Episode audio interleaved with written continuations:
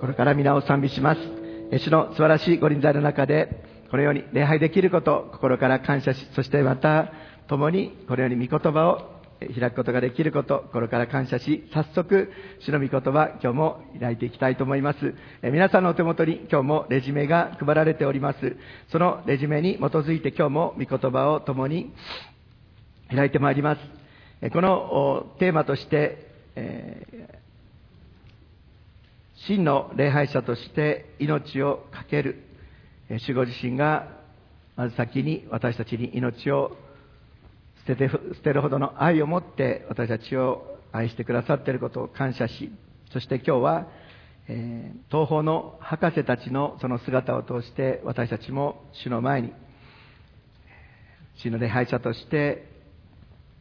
私たちを捧げていきたい。それに願います。今日、マタイの福音書の2章のところを見ていきたいと思いますけれども、この2章の一節のところで、イエスがヘロデ王の時代にと書かれてありますように、このところで2人のユダヤ人の王が出てきます。このイエス様が治める神の国に対抗する人間のプライドが治めるサタンの国があります。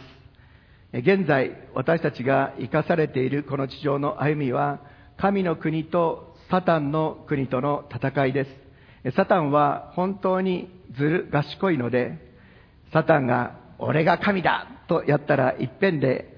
逃げられてしまうことが分かっているので、サタンは自分の手下どもを作ろうと。そして、あの、アダムとエバを誘惑したその手法を持って、この地を誘惑しようとしています。それは何かというと、あなたが神のようになったらよい。えー神の国の主権者はイエス・キリストです。でも、サタンの国の主権者は人間です。アーメンないと思うんですけど、これが実態です。サタンの国の主権者は本当はサタンなんですけども、サタンはあなたが神のようになったらよいという方法でやってくるので、そのサタンの国の中心は人間中心主義です。自己中心です。そしてその根幹をなすのは罪とプライド、その妬みがその全ての原動力となる。これが人間中心のサタンの国の正体です。そして、そのようなところに、えーこの地上のそのような歩みの中に置かれています。私たちの目に見えるその現実は、すべてこの神の国とサタンの国との戦いの中に置かれています。でも私たちは恐れる必要はありません。神の国の主権者、イエス・キリストは、すでに勝利を取られました。そして、この勝利者イエスを主と信じる私たちのただ中に、神の国は来ています。だからこそ恐れる必要はありません。でも、聖書は目を覚ましていなさいと教えています。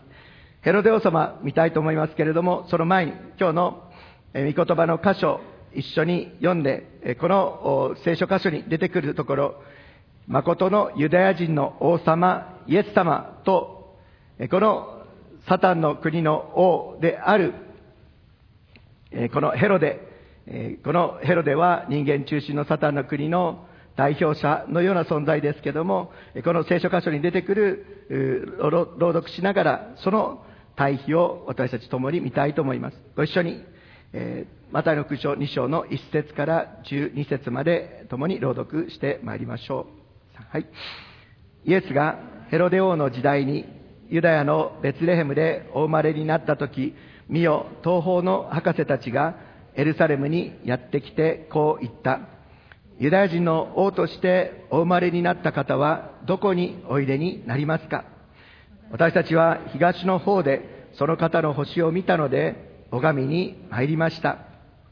それを聞いてヘロデは恐れ惑った。エルサレム中の人も王と同様であった。そこで王は民の祭司長たち、学者たちを皆集めて、キリストはどこで生まれるのかと問いただした。彼らは王に言った。ユダヤのベツレヘムです。預言者によってこう書かれているからです。ユダの地ベツレヘム、あなたはユダを治める者たちの中で、決して一番小さくはない。私の民、イスラエルを治める支配者があなたから出るのだから。そこでヘロデは密かに博士たちを呼んで、彼らから星の出現の時間を突き止めた。そしてこう言って彼らをベツレヘムに送った。行って幼子のことを詳しく調べ、分かったら知らせてもらいたい。私も行って拝むから。彼らは王の言ったことを聞いて出かけた。すると東方で見た星が彼らを先導し、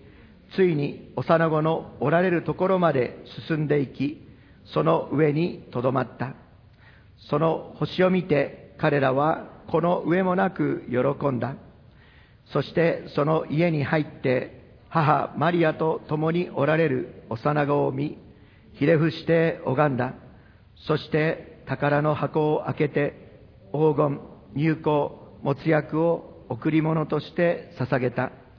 それから夢でヘロデのところへ戻るなという戒めを受けたので、別の道から自分の国へ帰っていった。アーメン。今日、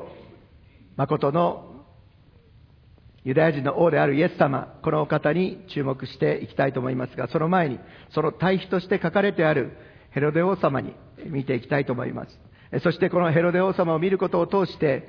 誠の王として来られたイエス様の素晴らしさを私たちはさらにその対比を通して知ることとなります。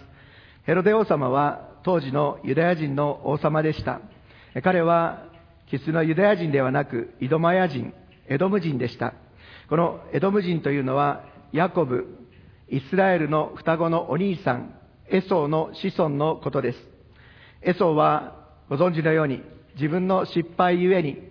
長子の権利をイスラエル、ヤコブに奪い取られた、このことを妬んで、イスラエルを殺そうとしました。ヤコブを殺そうとしました。その後、聖書を見ていくならば、出エジプト記17章に出てくるイスラエルを襲って、イスラエルを破滅させようとしたアメレク人、このアメレク人も、えー、エソの子孫であり、また、ルツキに出てくる、えー、イスラエルの絶滅を、ユダヤ人絶滅を図ったハマンもエソの子孫です。このようにして見ていくならば、アブラハムの子孫、イ、サク、ヤコブの子孫、このイスラエルを通してイエス・キリストがこの地に来られ、十字架の御業を通してイスラエルと全世界に救いをもたらすというこのご計画を邪魔しようとするサタンの計画はあり、このイエス・キリストをもたらすことがないようにと、アブラハムの子孫、イスラエルを攻撃する、そして絶滅を図る、そのような試みは、イスラエルの歩みの中で何度も起こってきました。そしてその中心は妬みから始まった自分の思い通りにならないということに対するこの怒り、それは自己中心であり、また人間中心主義であり、人間の罪とプライド、それがサタンの国の原動力となっています。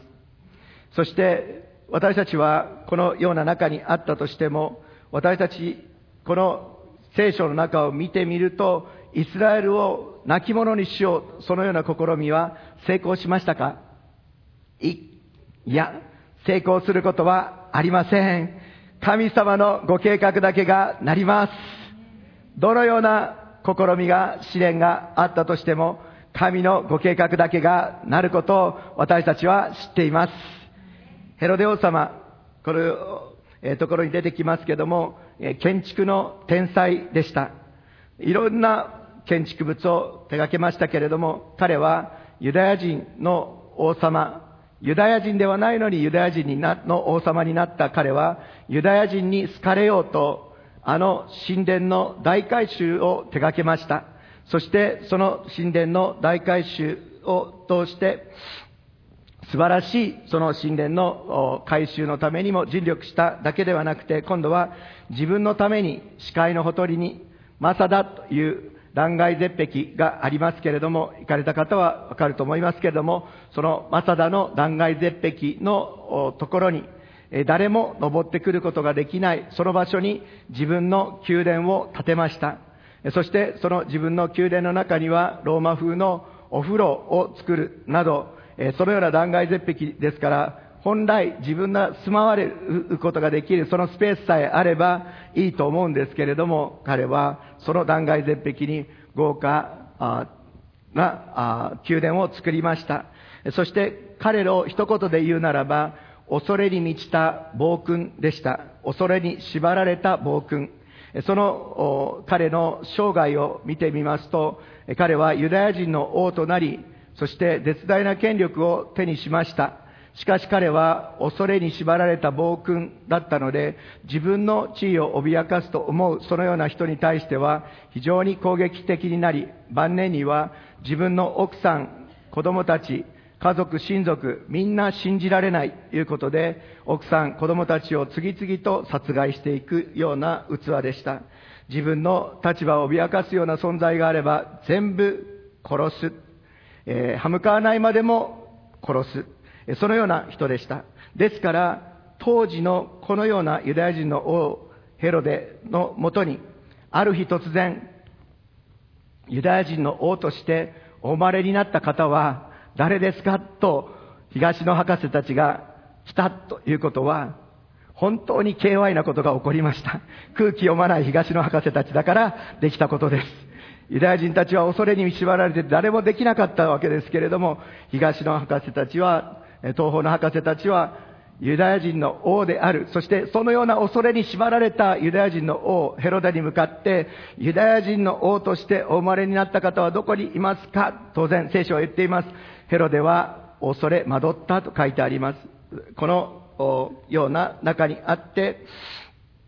私たちは今日心から主に感謝し告白します。私たちの誠のユダヤ人の王様であるイエス様は、恐れに縛られた暴君ではなく、愛に満ち溢れて、すべてを捧げてくださるお方であることを心から感謝し、主を褒めたたえます。このようなお方にお使いできること、これから感謝し、今日レジュメに基づいて3つのテーマ一緒に見ていきましょう。第1番目、ご一緒に。3、はい。イエス・キリストは誠のイスラエル、ユダヤ人の王です。2章、2節のところで、ユダヤ人の王としてお生まれになった方は、どこにおいでになりますか？私たちは東の方でその方の星を見たので拝みに参りました。ユダヤ人の王としてお生まれになった方、東の博士たちは、イエス様を礼拝するために、メシアとしてお生まれになった方を礼拝するために、エルサレムに来ました。でも、エルサレムにいたユダヤ人のヘロデは、このイエス様を礼拝するどころか恐れ惑いました。そして聖書を見てみるならば、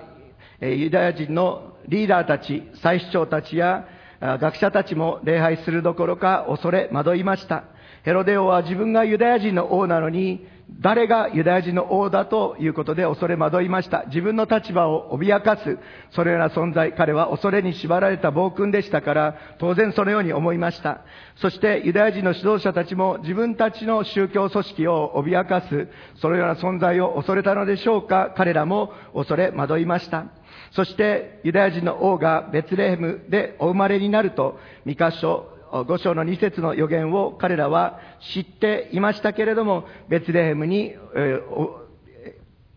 行って礼拝することもありませんでした。そしてそれどころか、違法人のこの東の博士たちが突き止めた星の出現時間をもとに、そして、自分たちがこの博士たちが帰ってしまったと知るならば、なんとこのヘロデはこのベツレヘム近辺の2歳以下の男の子たちをみんな殺してしまうという恐ろしいユダヤ人の王、えこの恐れに縛られた暴君はそのようなことをしています。これが人間中心のサタンの国の行き着くところであり、この正体です。自分の思い通りにならなければ、この神のご計画に反してこのようなことをするという恐ろしい正体がこのところで表されています。でも、イエス様がこの世にお生まれになった時に、イエス様はこの殺害の計画を夢を通して知らされた方法を通して彼は、イエス様はその殺害を免れることとなりました。今日もう一度宣言します。旧約聖書において、イエス様をもたらすイスラエルを殺そうという試みは失敗に終わりました。そしてイエス様もこのところでお生まれになり、イエス様がお生まれになった時に殺そうとした勢力も失敗に終わりました。そしてイエス様ご自身の生涯の中でも、イエス様を崖から突き落とそうとする。そしてまたイエス様の命を狙う勢力はありましたけれども、ことごとくそのようなイエス様を殺そうとする試みは失敗に終わりました。神のご計画だけがなるのです。私たちもこのお方だけに目を向けたいと思います。でもついにイエス様はユダヤ人の王として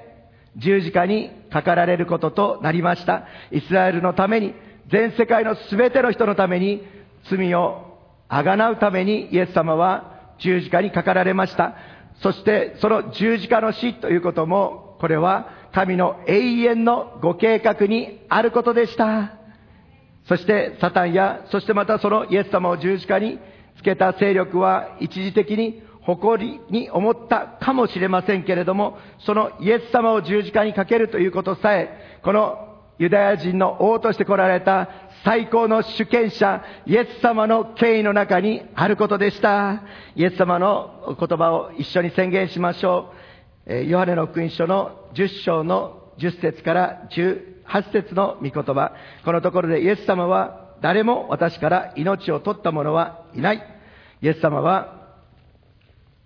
力強く最高の権威を宣言してくださっておられます。ヨハネの空書10章の10節から12節そして18節の御言葉をご一緒に朗読したいと思います。3、はい。盗人が来るのはただ盗んだり殺したり滅ぼしたりするだけのためです。私が来たのは羊が命を得、またそれを豊かに持つためです。私は良い牧者です。良い牧者は羊のために命を捨てます。牧者でなく、また羊の所有者でない雇い人は、狼が来るのを見ると、羊を置き去りにして逃げていきます。それで、狼は羊を奪い、また散らすのです。18節誰も私から命を取った者はいません。私が自分から命を捨てるのです。私にはそれを捨てる権威があり、それをもう一度得る権威があります。私はこの命令を私の父から受けたのです。アーメン。命を捨てる権威をイエス様はお持ちです。その命を再び得る権威をイエス様がお持ちです。サタンにはどんなにしたくてもできないことがたくさんありますが、その一つは神様ではないので、創造主ではないので、何の命を生み出すことはできません。サタンは命を生み出すことはできません。どんなに人間の知性を尽くして頑張ったとしても、あなたが神のようになったらよいと頑張ったとしても、神のように誠の命を生み出すことはできません。そしてそれだけでなく、再び命を得る、つまり永遠の命を与えることなど、サタンにはできることではありません。彼が来る正体は、そのヨハネの空書の10章の10節に書かれてあるように、盗人が来るのは盗んだり殺したり滅ぼしたりするだけのためです。でもイエス様は命を捨て、命を与えるために来てくださいました。イエス様は天においても地においても一切の権威が与えられています。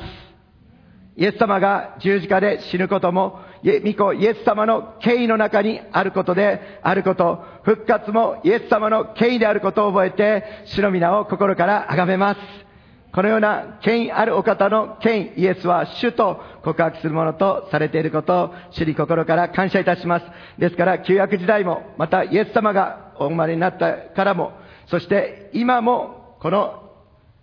イエス・キリストの再臨のために鍵を握るイスラエルをユダヤ人を亡き者にしようとする勢力はずっとありました。そしてこの終わりの時代と言われているこの時に、今まで以上にまたもう一度反ユダヤ主義はあると言われていますが、イエス・キリストのご計画だけが必ずなります。最高の主権者イエス様にお仕えできる恵みを心から感謝します。そしてこのイエス様ご自身は、この地上の歩みの最初に、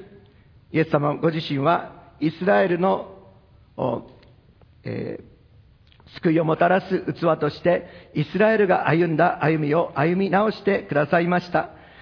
そしてそれを通してイエス様は誠のイスラエルであること、そしてこのイスラエルの民を通して来られたこと、イスラエルの民を通して神の国を完成されるということをイエス様はこの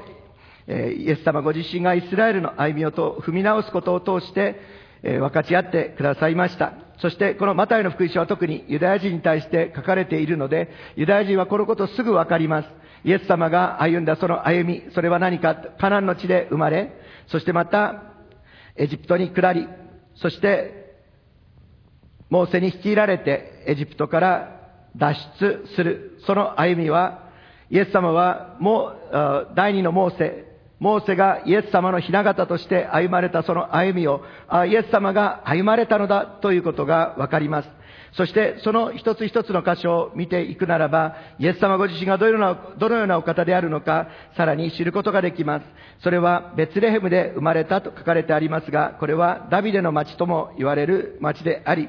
この、ダビデが生まれた、このベツレヘム、そしてダビデはどこで王様になりましたか？ヘブロンで、そしてその後、エルサレムで王となりました。そしてまた、この、えーベツレヘムは、ダビデは羊を飼っていました。この羊、ここで育てられる羊は、エルサレムの神殿で捧げられる羊が育てられる場所でした。イエス様はベツレヘムでお生まれになり、エルサレムで十字架に、神の子羊は十字架にかかってくださいました。神の子羊イエス様がお生まれになるにふさわしい場所でした。イエス様はエジプトに下られました。それはホセア11章の一節に書かれてあるように、私の子を呼び出した、えーイスラエルを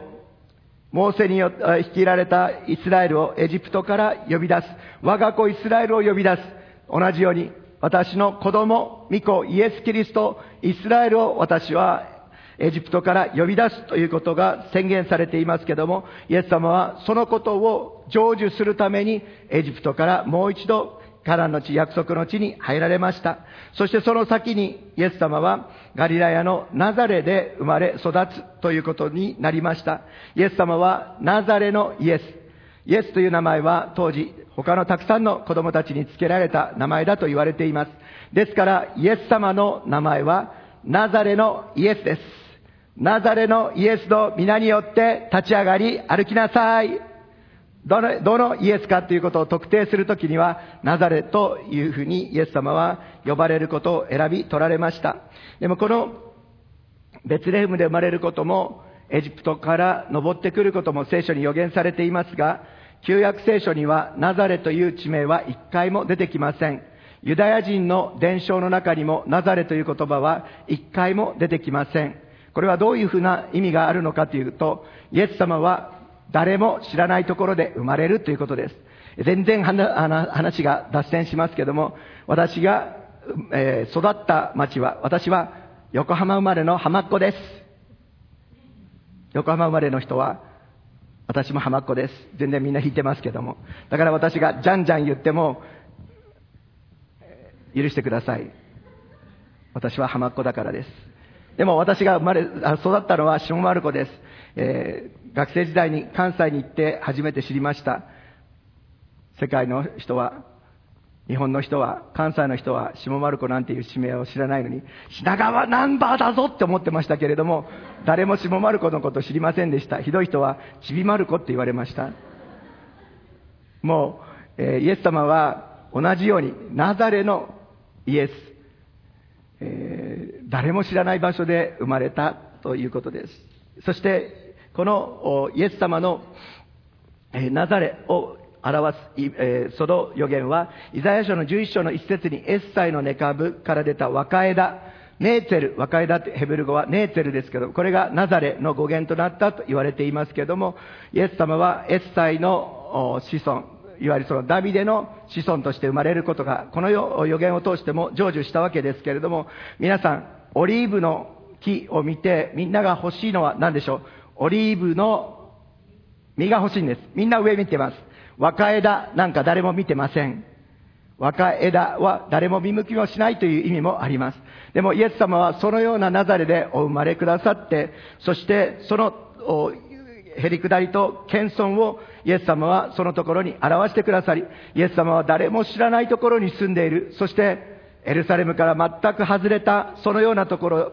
このナタラエルという人は、ヨハネの勲章1章46節で、ナザレから何のいいものが出るだろうと言われるような、そのようなところに、イエス様は成長されて30歳まで過ごしてくださった。イエス様は本当に誰も知らない、そしてまたへりくだった、そしてまた暗闇と混乱の中に生きている人々の友となってくださったお方です。このようなイエス様に私たちは今日もうひとたび心から感謝いたします。マタイの福音書の4章の14節から16節イエス様がナザレ、またガリラヤ地方でイエス様がお生まれになったということも、育てられたということも予言の成就です。ご一緒にまた4章14節から16節ご一緒に朗読しましょう。はい。これは預言者イザヤを通して言われたことが成就するためであった。すなわち、ゼブルンの地とナフタリの地、湖に向かう道、ヨルダン川の向こう岸、違法人のガリラヤ、暗闇の中に座っていた民は偉大な光を見、死の地と死の影に座っていた人々に光が昇った。アーメン。イエス様はナザレのイエス。本当にへり下って端っこの、そしてまた暗闇と混乱の中に座っている人々の友となってくださり、光をもたらしてくださった誠のユダヤ人の王です。イエス様に栄光がありますように。第2番目、このお方は3杯。イエス・キリストは違法人、全世界のすべての人の救い主です。アーメン。マタイの福音書の2章の、えー、一節のところで、イエスがヘロデ王の時代にユダヤのベツレヘムでお生まれになったとき、見よ、見よという言葉が聖書に使われているときはちゃんと見る必要があります。そしてまた、私たち聖書の旅は聞く必要があります。見よ、何を見るんですか？東方の博士たちがエルサレムにやってきた。ユダヤ人のために主に書かれたマタイの福音書。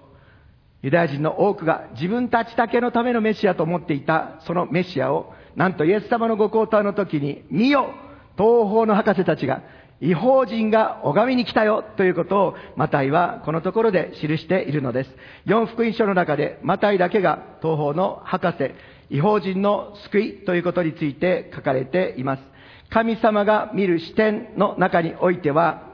神様はイスラエル、ユダヤ人と、そして違法人、この二つの旅を見ています。違法人、イスラエルとユダヤ人と違法人、そして主ご自身のそのご計画、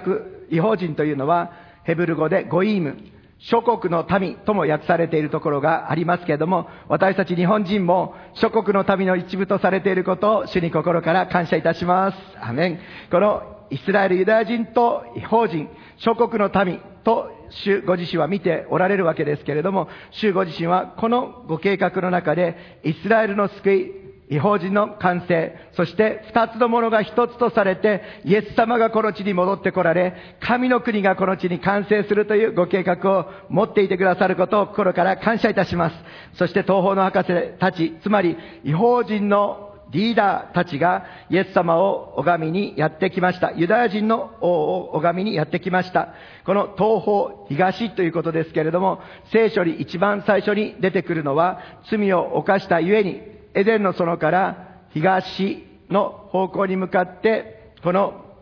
人々は追い出され、そしてそのエデンの園の東にケルビムと輪を描いて回る炎の剣が置かれたと、創世記の3章24節に書かれてあります。東とはどういう場所なのでしょうかその後創世記4章16節には、アベルを殺したカインがエデンの東、ノデという地に住み着いたと書かれてあります。このように、この東という地方は、神の国の祝福から外れてしまった。神の言葉に従わないで自分の考え、感情、経験に従って歩むという中で暗闇の中に歩んでいる人たちのその歩みが東の方にがいる人たちの中に表されています。そしてこの東ということは、つまり祝福、神様が祝福したいと願っている祝福、与えるからと言ってるその祝福を、自ら、いや、結構です。自分の考えでやっていきますからというふうに、祝福を逃してしまった人のたちの住んでいる場所。それが、聖書に一番最初に出てくる東という、え意味で、意味です。そしてこのノデというのは、放浪の町という意味があります。ででも、グッドニュースは、主イエス様ご自身、メシアの到来を告げる星は、なんとこの東の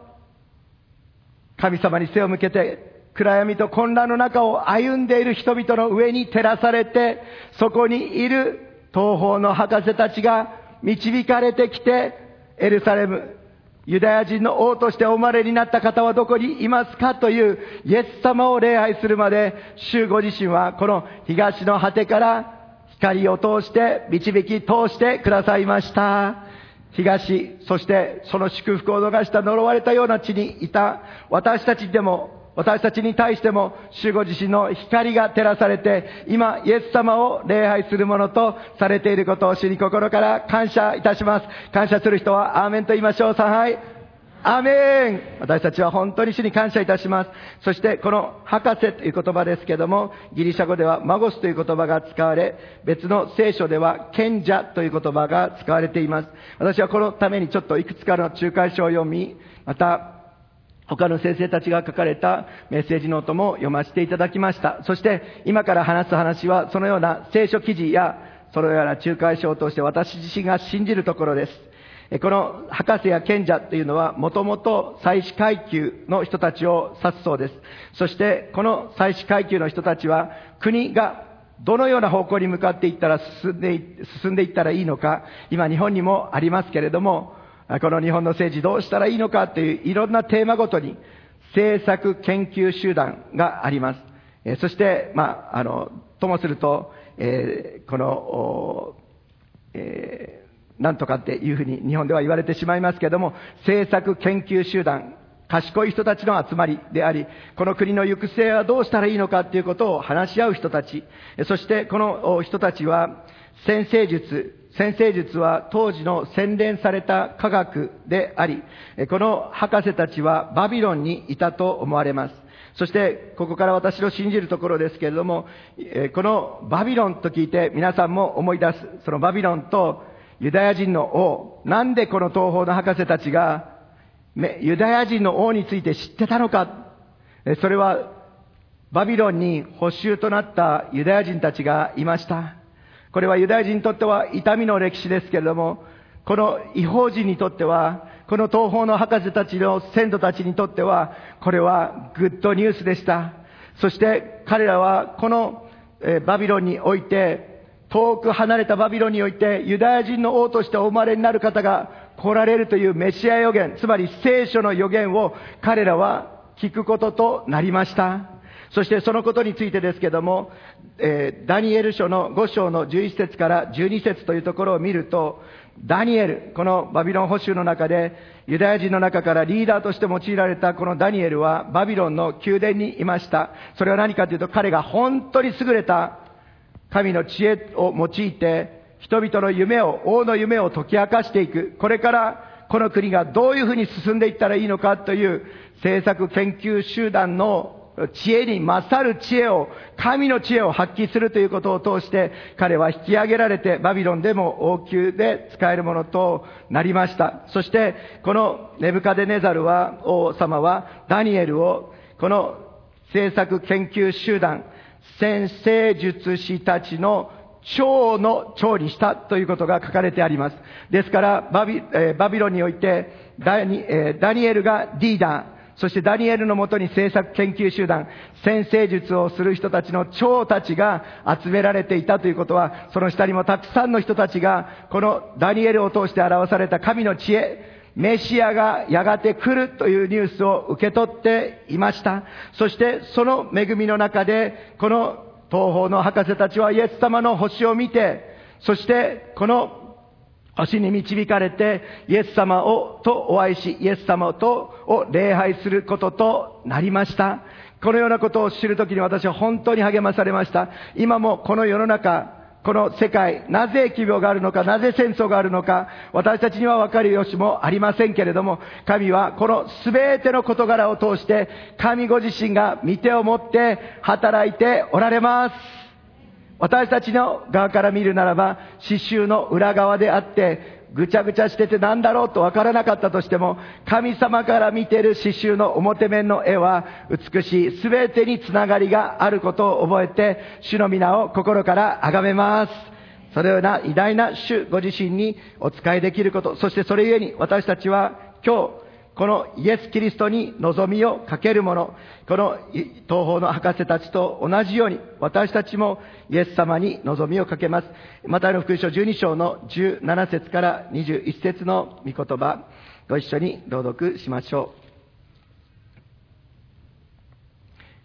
マタイの福音書12章の17節から21節イエス様がこの地に来られたそのご目的、ご一緒に3杯。これは預言者イザヤを通して言われたことが成就するためであった。これぞ私の選んだ私のしもべ、私の心の喜ぶ私の愛する者。私は彼の上に私の霊を置き、彼は違法人に抗議を述べる。争うこともなく、叫ぶこともせず、王子でその声を聞く者もいない。彼は傷んだ足を折ることもなく、くすぶる闘身を消すこともない。抗議を勝利に導くまでは、用人は彼の名に望みをかける。違法人である人は、そしてイエス様の皆に望みをかけている人は、アーメンと主に感謝しましょう。さはい。アーメン。私たちもこの東方の博士と同じように、主ご自身のご計画の中で、え違法人の中からあがなわれ、イエス様を通して、信仰によるアブラハムの子孫、イスラエルに接ぎ木されたものとなりました。そして私たちこのところで、マタイの福音書2章のところで、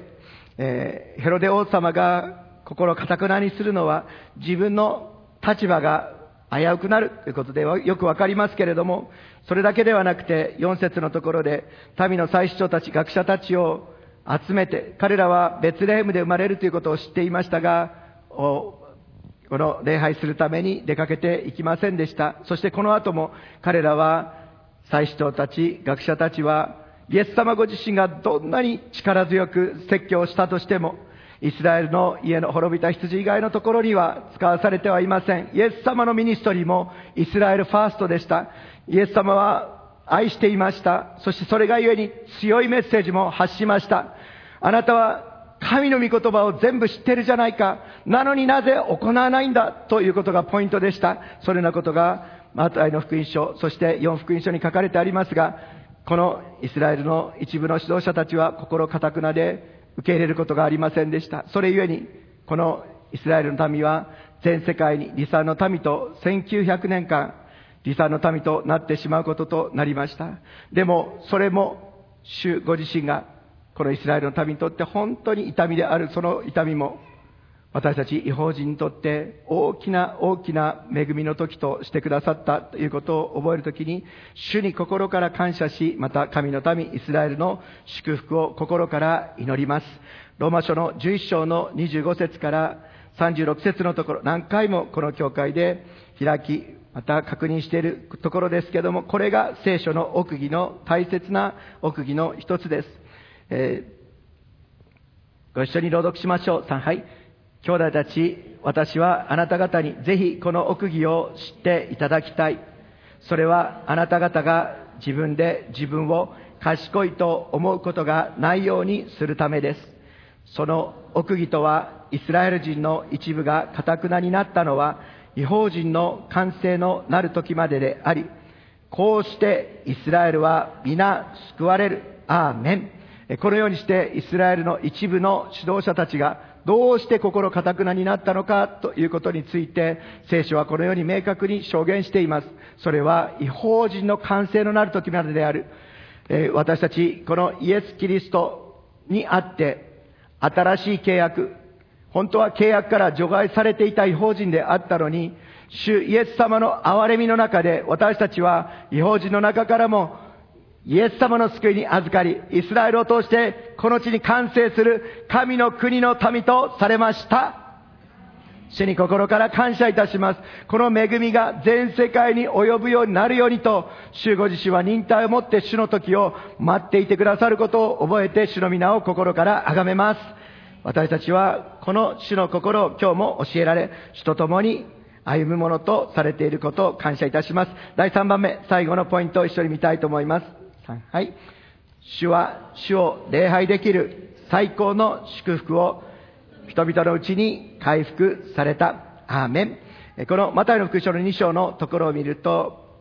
この9節、10節、11節、この東方の博士たち、東方で見た星が彼らを先導し、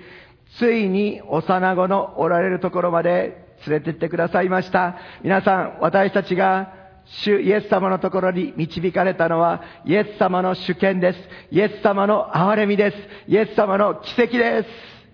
そのように、私たちもこのように導かれています。彼らは、この上もなく喜び、そして彼は、えー、11節のところで幼子を見て、イエス様を見て、ひれ伏してユダヤ人の王を拝みました。違法人の高い地位にある博士たちです。賢者です。政策研究集団の人たちです。これから世界がどうなるかということに対する答えを見たのです。答えと出会ったのです。そして、このユダヤ人の王たちは政策研究集団として、これから世界がどうなるかということをユダヤ人から聖書を教えられて、そしてこのメシアとして来られる方が来られる。そしてこの方はエルサレムから全世界を平和のうちに収められるということを聞いていましたから、この東の博士たちは、その違法人から主ご自身を礼拝する先駆けとして、代表者として、その先にあるところのこれから広がっていく偉大な違法人の救い、そして違法人の王たちが主を礼拝する、来る、その先駆けとして、彼らもまた、ユダヤ人の王を礼拝するものとされました。イザヤ書60章の1節から9節のところに、その予言の一つが書かれてあります。イスラエルの回復は予言されています。そのイスラエルの回復はどうしたらなるのでしょうか？イエス様が主として君臨されるときに、イスラエルは完全に回復されます。その予言が書かれてあります。ご一緒に、イザヤ書60章の1節から7節3、はい。起きよ、光を放て、あなたの光が来て、主の栄光があなたの上に輝いているからだ。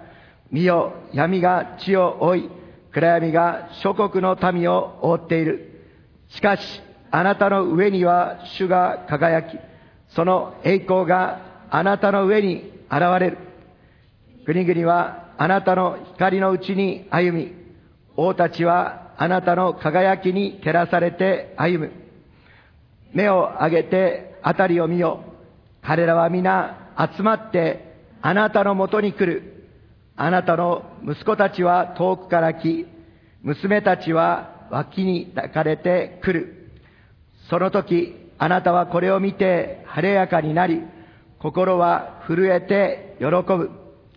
海の飛びはあなたのところに移され、国々の財宝はあなたのものとなるからだ。ラクダの大群、ミディアンとエファの若いラクダがあなたのところに押し寄せる。これらシェバから来る者は皆、金と入港を携えて主の苦しい見業を述べ伝える。ケダルの羊の群れも皆、あなたのところに集まり、ネバヨテのお羊はあなたに仕え、これらは受け入れられる生贄として私の祭壇に捧げられる。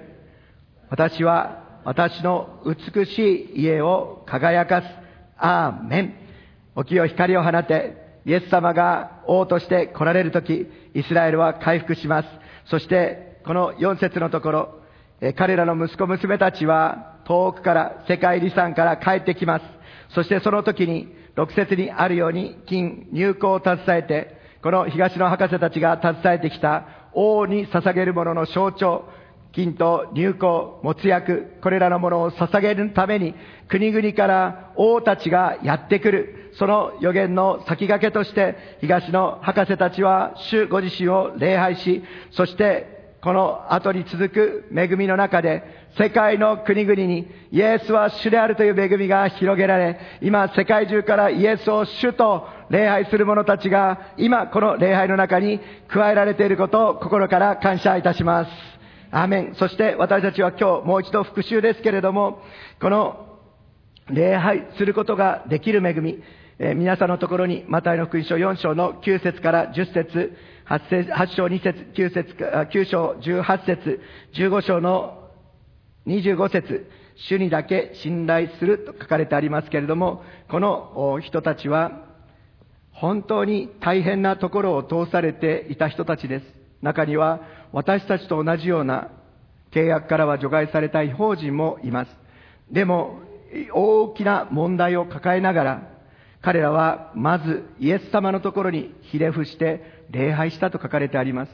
その大きな必要がありますけれども、彼らはその前にイエスを主として礼拝するその恵みの中に導かれ、そして彼らは死人は生き返り、そして病は癒され、そして神の国の祝福を彼らは受け継ぐものとなった記事が書かれてあります。そうです。私たちがすでにこの教会で受け取っているように、ここに書かれてあるように、礼拝するというのはヘブル語でバラカーヒレフスということもバラカーという言葉が使われていますが、これはバラクというヘブル語、つまり祝福するということと言葉と同じ語根で、え使われています。これはどういう意味かということ、私たちにとってイエスを主と礼拝することができることが、私たちこの地上を生きる者にとって最高の祝福です。まして、違法人の中からこの恵みの中に預かった私たちは、恵みの事情です。恵みの恵みであり、本当に私たちは、この豊かな祝福の中に預かっているものであるということを私たちは高らかに宣言します。そして、その恵みに預かった者たちは、この東方の博士たちと同じように、この東方の博士たちは、どれくらい距離を旅したのでしょうか。彼らは時間と労力を性別して主を礼拝する礼拝、イエスを主と礼拝するとき、彼らは本当に時間と労力を捧げました。唯一誠のお方、このお方だけがその礼拝を受けるべきお方です。黄金入浴を持つ役を捧げました。彼らの全財産と言っても過言ではない。ユダヤ人の王、誠の王、イエスは主と主にだけふさわしい礼拝を東方の博士たちは捧げました。そして最もふさわしい礼拝がその後に出てきます。それはヘロデがあなたがメシアと会ったら私に教えなさいと言ったんですけれども、ユダヤ人の王として人間のユダヤ人の王として建てられていたそのヘロデには従わないで、夢を通して神がお告げになった通りに、彼らはヘロデのところには戻らずに帰りました。人に従わないで神に従ったのです。主ご自身は一番喜ばれるのは、どのような生贄よりも、どのような礼拝よりも、神の言葉に従うことを喜んでくださいます。主を主として礼拝する礼拝を、東方の博士たちは主の前に捧げました。今日、私たちはもうひとたび、この主を礼拝できる喜びの中に招かれていること、回復されていることを主に喜ぼうではありませんか？東方の博士たちのこの礼拝の動機はしなければならないからではありません。また、私たちはクリスチャンだからということでもありません。そしてまた、クリスチャンとして生活が長いので証ししなければということでもありません。東方の博士の礼拝の動機がこのところに明確に記されています。それは今日私たちが与えられているものと同じです。御言葉を見てみましょう。また六一書の2章の10節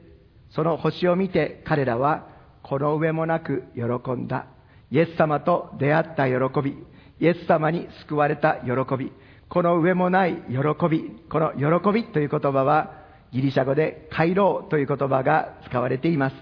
回廊。皆さんも聞き覚えがあると思うんですけれども、あのイエス様の母マリアが、見つかりを通して、この精霊を、精霊によってイエス様を身ごもったとき、主の使いが、おめでとう、恵まれた方と言いました。この回廊は、おめでとうです。おめでとう、恵まれた方。東野博士たちは、この上もなく喜んだ、おめでたい人たちでした。えー、この宝くじがどれだけの宝くじが当たるよりも当たったことないのでわかりませんけれども、それよりも大きな喜びが、おめでとうこの東野博士たちのうちに与えられました。イエス様と出会ってイエス様を礼拝できる喜びです。そしてこの喜びはマグダラのマリアと女たちが復活のイエス様と出会った時にその主ご自身、イエス様ご自身が、このマグダラのマリアと女たちに言ったその言葉は、ギリシャ語で、カイロ、おはようでした。おはよう、それは、恵まれた方、平安あれ、そのような宣言です。そのような恵みが、この東の博士たちのうちに、もう湧き上がっていました。言葉に尽くすことのできない境に満ちた、喜びに主の教会は踊っています。なぜならば私たちは、この誠のユダヤ人の王、イエスを主と礼拝できる恵みに預かっているからです。私自身、去年皆さんにもお祈りいただきました。今日こんなに元気にえー、叫ぶ力が与えられていますけど、マイクいらないんじゃないかって、このバリアいらないんじゃないかっていうぐらいの力に、が回復されていますけど、去年は本当に大変なところを通されました。でもその前から、先輩の牧師先生の一人から、本当に、先生、あの、わからないかもしれないけれども、まあ、クリスチャンとなっても、本当に、えー、大きな試練や戦いの中でうめいてる人がいます。私も、あるんだけどって思ってましたけども、本当に、ま、先が見えない暗闇の中で、うめいてる人がいるんです。その人のためにも祈ってくださいっていうふうに言われていました。でも、自分自身が本当に倒れて、そして自分自身も終わったと思われるような、そのような状況の中にあって、その先生の言っておられる意味がよくわかりました。そして、主ご自身がその恵みの中で教えてくださったそして私のうちに与えてくださっている確認した喜びは、この東野博士の喜びと同じでした。私は本当に苦しいところを通されましたけれども、でも私にとって本当に救いは、希望はイエス様だけでした。イエス様だけでした。そしてイエス様に向かって皆さんも本当にお祈りくださいましたけども、イエス様は私を暗闇の中から助け出してくださいました。心身の暗闇の中から助け出してくださいました。その時に私はイエス様の名前を呼びました。そしてまた、本当にたくさんの聖書の箇所を読めなくことができなくても、本当にすがるように御言葉を宣言して宣言して宣言することができました。それは全部私に与えられた恵みでした。なぜなら私は呼び求める人を知っていたからです。私は唯一の答え、唯一の希望を知っていたからです。でも、その時同時に主は、これを呼び求めることを知らない人々が大勢いること。もしこれで、本当にこの暗闇の中で呼び求めることを知らない人がいるとするならば、その救いが本当に必要であることを教えられました。今日私たちのうちにあるところの喜び、最高の喜び、最高の祝福、もう一度主に心から感謝しようではありませんか？いろんな問題や試練はあると思います。でも、そのような中にあって、私たちにとって最高の祝福は、この主を主として礼拝できることです。そしてこの呼び求める方を、私たちは先に教えられていることを、主に心から感謝いたします。この方を知らない人々のために、どうか私たちを用いてください。この東野博士の人たちは、ユダヤ人の王であるイエス様を礼拝した違法人の中からイエス様を礼拝した先駆けでした。この後に多くの祝福が開かれていきました。今日私たちも私たちに与えられた喜びを持って、この上もない喜びを持って、ただ王の王イエス様、このお方だけを礼拝しようではありませんか。この礼拝がイエス様によって、私たちは今、エルサレムまで行く必要はありません。主イエス様が贖いを成し遂げてくださったからです。そして今日その恵みがサマリアの女に対して宣言されているように、私たちに対しても宣言されているその宣言を感謝し、立ち上がれる方はどうぞ立ち上がって、このイエス様の約束、そして、サマリアの女の応答、このサマリアの女も、この与えられた恵みを心から感謝して、この後どこに出かけていきましたか？街中に出かけていきました。私のしたことすべてを言い当てた方がいますと、このサマリアの女は、このイエス様との出会いの後、伝道者として用いられていきました。ご一緒に御言葉の朗読をもって、御言葉を通してまいりましょう。ヨハネ4章の21節から26節さん。はい。イエスは彼女に言われた。私の言うことを信じなさい。あなた方が父を礼拝するのは、この山でもなく、エルサレムでもない、そういう時が来ます。救いはユダヤ人から出るのですから、私たちは知って礼拝していますが、あなた方は知らないで礼拝しています。しかし、真の礼拝者たちが、霊と誠によって父を礼拝する時が来ます。今がその時です。父はこのような礼拝者と礼拝者として求めておられるからです。神は霊ですから、神を礼拝する者は、霊と誠によって礼拝しなければなりません。女はイエスに言った。私はキリストと呼ばれるメシアの来られることを知っています。その方が来られる時には、一切のことを私たちに知らせてくださるでしょう。イエスは言われた。あなたと話しているこの私がそれです。アーメン。賛美して参りましょう。